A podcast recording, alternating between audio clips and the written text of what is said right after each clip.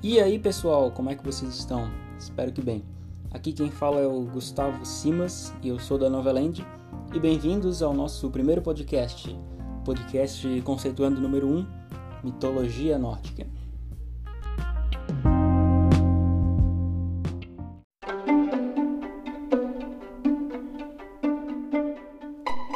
Então, nesse podcast, a gente vai falar um pouco sobre conceitos da mitologia nórdica, né? Vamos falar sobre origens dela, sobre algumas influências que ela tem no nosso mundo moderno. Também a gente vai discutir um pouco sobre as figuras importantes dessa mitologia e a gente vai fazer referência também a uma das obras literárias da Noveland, né? escrita por um dos autores da Noveland. Então, se você não conhece, a Noveland é um grupo, uma editora que visa, que busca promover a literatura nacional e também guiar os autores iniciantes é, e a gente começou com a, o gênero de light novels, mas agora a gente está expandindo para outros gêneros também.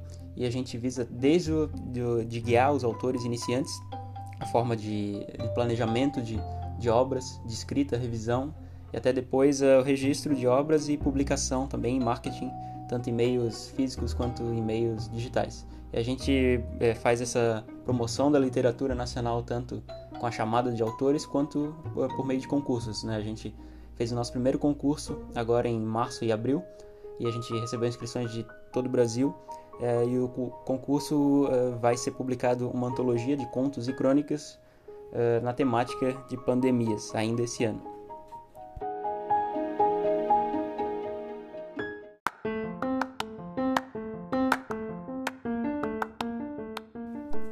Então vamos começar aqui falando sobre as origens da mitologia nórdica, né, que pode ser chamada também de mitologia escandinava, mitologia germânica ou mitologia viking. E assim como outras mitologias, como a grega e a egípcia, a nórdica ela também é datada de uma era pré-cristã. Né? Então, desde antes do cristianismo, há mais de dois mil anos, já tinha povos que vinham praticando esse conjunto de crenças e essa cultura. Né? E esses povos eram predominantemente de países nórdicos, né, que são Dinamarca, Suécia, Islândia, entre outros países do norte da Europa e também a Germânia, que é a atual Alemanha. E ao longo do tempo, muitas dessas histórias, muitos desses costumes acabaram sendo perdidos justamente por não ter registros, né? não ter muitos registros de, de todas essas histórias. Mas ali, aproximadamente no século XIII, é, duas obras principais é, foram escritas e resgataram esse conjunto de crenças e todas essas, essas histórias, né, que elas são chamadas as Edas, que elas são divididas em Eda em prosa e Eda em verso.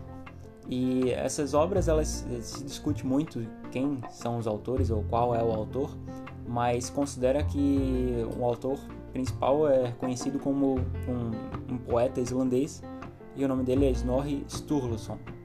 Então, essas duas Edas, elas tratam sobre tanto sobre histórias que hoje são chamadas clássicas, né, da mitologia nórdica, que relaciona é, deuses e também mundos, mas também se trata de, de heróis, a saga de heróis da, da mitologia nórdica.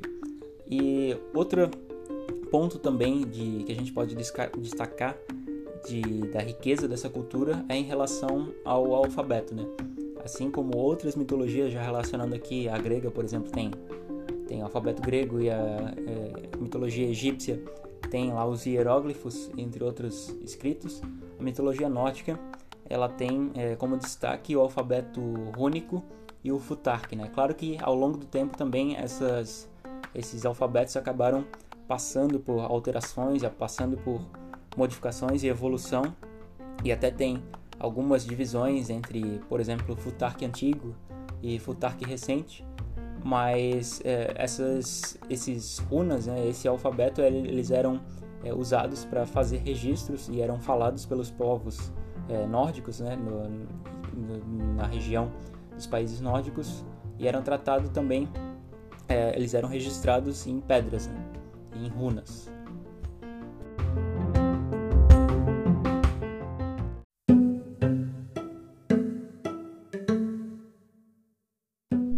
Então a gente pode falar agora sobre influências da mitologia nórdica no mundo moderno. Então a gente tem aqui em destaque em primeiros dias da semana. Né? Então em várias línguas como inglês, francês e espanhol, por exemplo, é, os dias da semana acabam seguindo é, padrões parecidos, né? palavras que são parecidas. Só em português que tem uma zoeira ali e foi modificado e a gente fala segunda, terça-feira, quarta e assim por diante. Mas muitos dos dias das semanas eram é, homenagens a deuses. Né? Então a gente tem que Monday, segunda-feira, é um tributo a Mani, né? que é Mani, que era o deus da lua. Né? Daí virava Money's Day e acabou sendo adaptado para Monday. Monday. Tuesday, que é terça-feira, é uma modificação de Thursday, que é o dia de Tyr, que era o deus da guerra. Wednesday, é devido ao Odin, né, que é um outro nome para Odin é Woden. Então, e outra coisa rica também da mitologia nórdica são esses diferentes sotaques, diferentes pronúncias, dependendo do país nórdico uh, que era localizado. E Thursday, quinta-feira, era o dia de Thor. Friday era o dia da Freya. E outros dias, como Saturday, né, sábado e domingo, eles não são homenagens a deuses eh, da mitologia nórdica, mas o Saturday, por exemplo, é homenagem a um deus da mitologia greco-romana, né, Saturno, que ele é o equivalente a Zeus na mitologia grega. E Sunday é só é, homenagem ao Sol, né, o dia do Sol. Outro ponto de destaque de influência da mitologia nórdica no nosso mundo eh, são os pontos cardeais que norte, sul, leste e oeste têm os seus nomes inspirados em alguns anões que seguravam, né, seguravam a cúpula celestial, seguravam o céu. E o Nordri, por exemplo, era o anão que depois acabou sendo adaptado o nome Norte. Sudri era o sul, Austri leste e Vestri era o oeste. E outra influência também é a Páscoa. Né? Em português, mais uma vez, a gente não tem essa referência direta, mas em inglês tem essa influência é, Easter, né, que Páscoa em inglês é Easter, ela é devido a Elstria, que era a deusa da fertilidade, né, deusa do, do renascimento. E ela tinha como símbolo, né, era costuma, costumava ser acompanhada por lebres ou coelhos. Então ela tinha como símbolo esses animais. Né? E justamente por conta disso que a gente tem hoje em dia o coelhinho da Páscoa, né, que é o coelhinho que era símbolo da Elstri, que é a deusa da fertilidade na mitologia nórdica.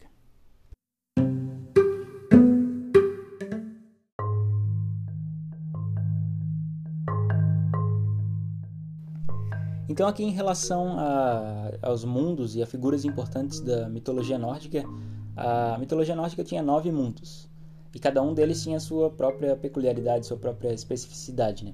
A gente pode destacar aqui, descrever um pouco sobre cada um deles. Então, primeiro, Asgard, que também é chamado de Godheim, ele era o mundo dos Aesir, né? que era um grupo de deuses que tinham personalidade assim, mais de guerreiros, mais de batalhadores, e eles eram principal, eram considerados o principal grupo de de deuses na mitologia nórdica.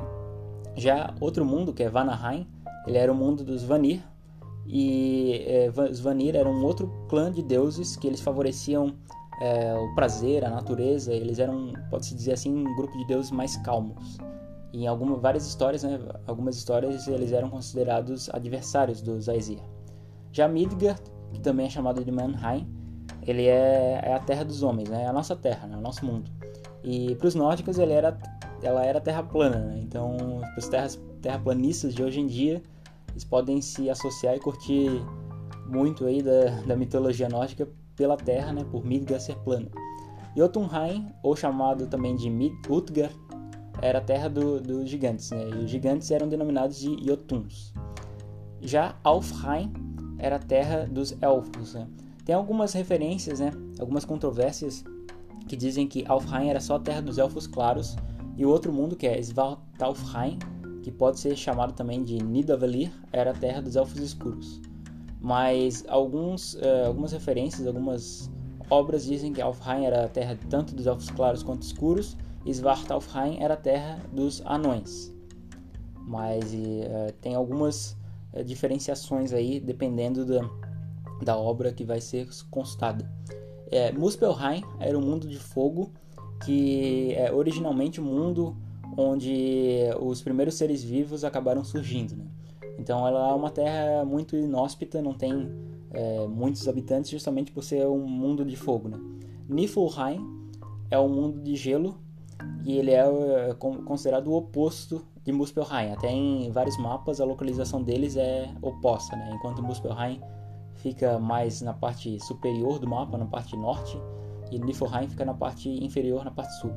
E Hel é o mundo dos mortos, né, que era governado pela Hel, que também é chamada de Hela.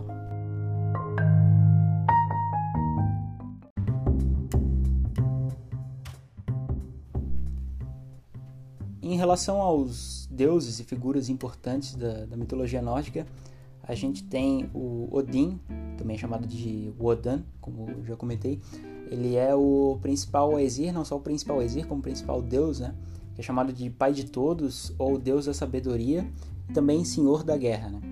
E segundo a história, segundo a lenda, é, se diz que Odin acabou arrancando o próprio olho para conseguir sabedoria eterna. Então ele cometeu esse sacrifício para ser um deus assim tão sábio.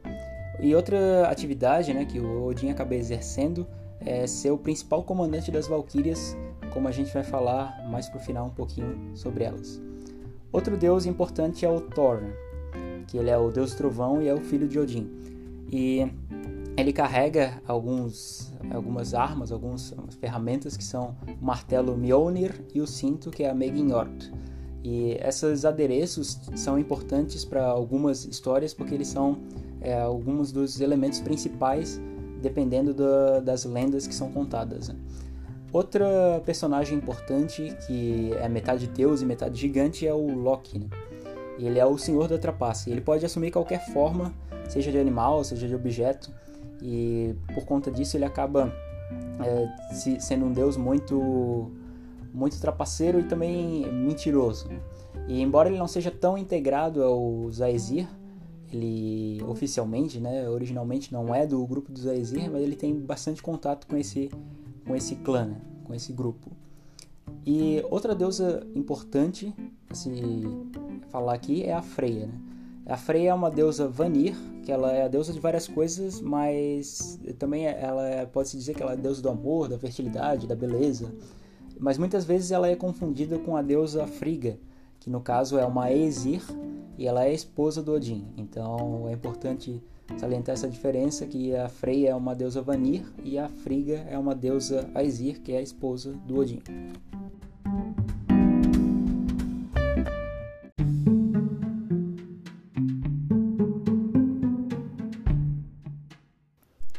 E aqui para finalizar a gente pode falar sobre um grupo importante de figuras da mitologia nórdica que são as Valquírias. Né? Então as valquírias elas eram responsáveis por trazer os guerreiros mais valorosos, mais dignos, depois de morrerem, de Midgard, que é a terra dos homens, até Asgard, né? e mais em específico para salão, um salão em Asgard chamado Valhalla. Elas eram diretamente subordinadas ao Odin. E aqui na Noveland a gente tem uma obra que foi lançada recentemente pelo Diogo Zimmermann, que é um dos autores e um dos fundadores da Noveland, que se chama A Saga da Valquíria do Infinito, e o primeiro volume tem o nome A Senhora do Fim do Mundo.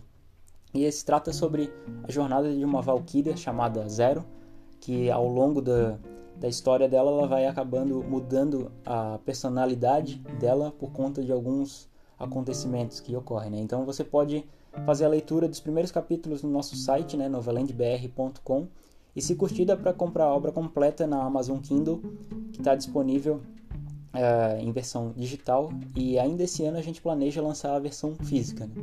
E ano que vem a gente tem planejado lançar o segundo volume da Saga da Valkyria do Infinito. Então é isso daí, espero que vocês tenham curtido o podcast da Nova Land. A gente vem é, planejando e preparando outros podcasts. E segue a gente nas redes sociais, arroba NovalandBR, no Facebook e no Instagram. Se você curtiu, pode compartilhar esse podcast e até o próximo.